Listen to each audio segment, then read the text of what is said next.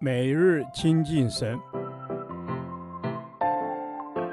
唯喜爱耶和华的律法，昼夜思想，这人便为有福。但愿今天你能够从神的话语里面亲近他，得着亮光。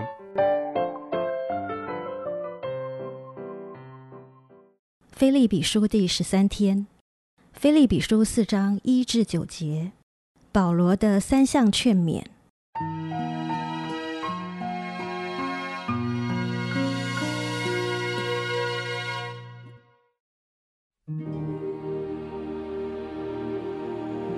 我所亲爱、所想念的弟兄们，你们就是我的喜乐，我的冠冕。我亲爱的弟兄，你们应当靠主站立得稳。我劝友阿迭和寻都基要在主里同心。我也求你这真实同父一恶的帮助这两个女人，因为她们在福音上曾与我一同劳苦，还有格利免。并其余和我一同做工的，他们的名字都在生命册上。你们要靠主常常喜乐。我再说，你们要喜乐，当叫众人知道你们谦让的心。主已经尽了，应当一无挂虑，只要凡事借着祷告、祈求和感谢，将你们所要的告诉神。神所赐出人意外的平安。必在基督耶稣里保守你们的心怀意念，弟兄们，我还有未尽的话：凡是真实的、可敬的、公义的、清洁的、可爱的、有美名的，若有什么德行，若有什么称赞，这些事你们都要思念。你们在我身上所学习的、所领受的、所听见的、所看见的。这些事你们都要去行，赐平安的神就必与你们同在。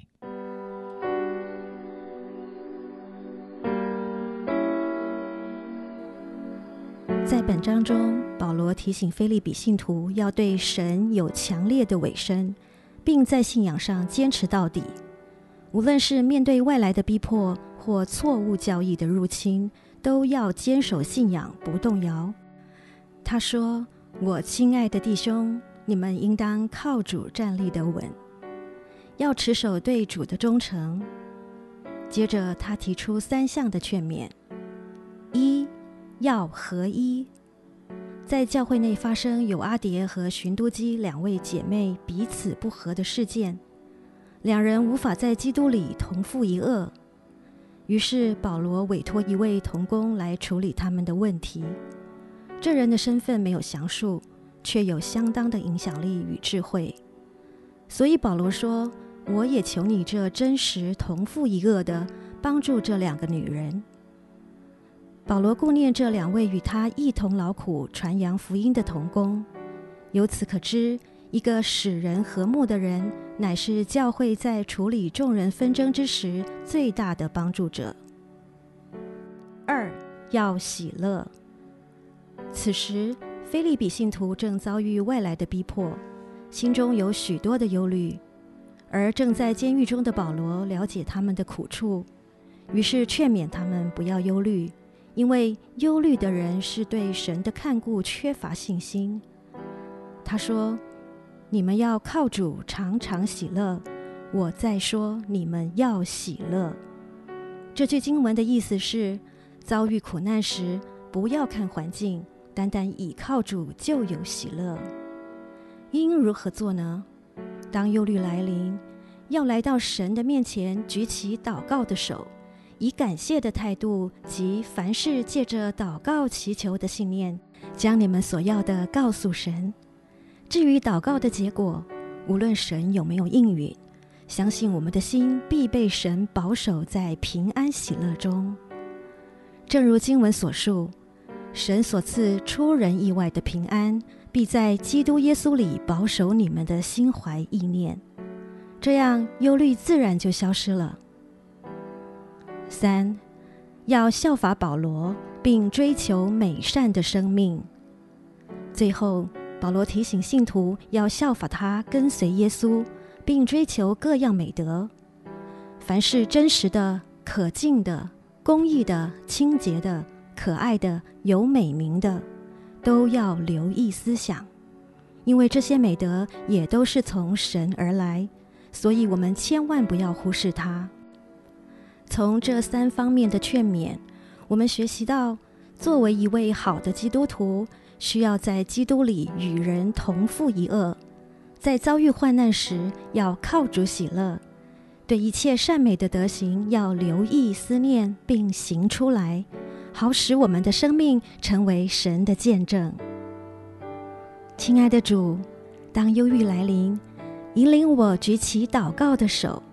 以感谢的态度，将我所要的告诉你，之后相信你必使我心中有平安。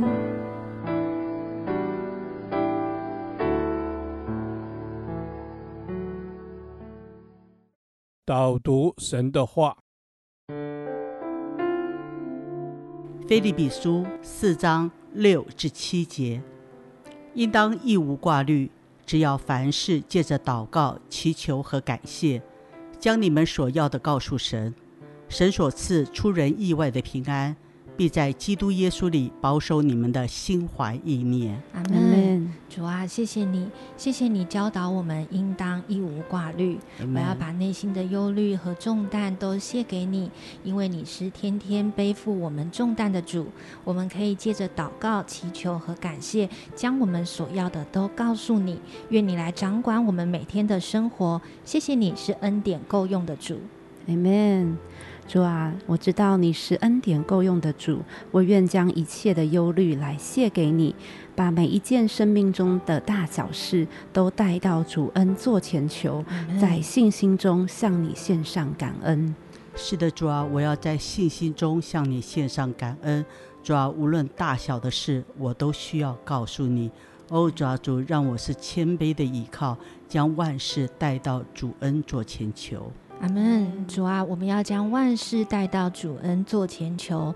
主啊，是的，虽然常常会有一些困难挑战临到，使我内心受困，但你说我们可以在祷告中交托，你会赐下出人意外的平安。主啊，谢谢你，你是耶和华沙龙，你就是我的平安。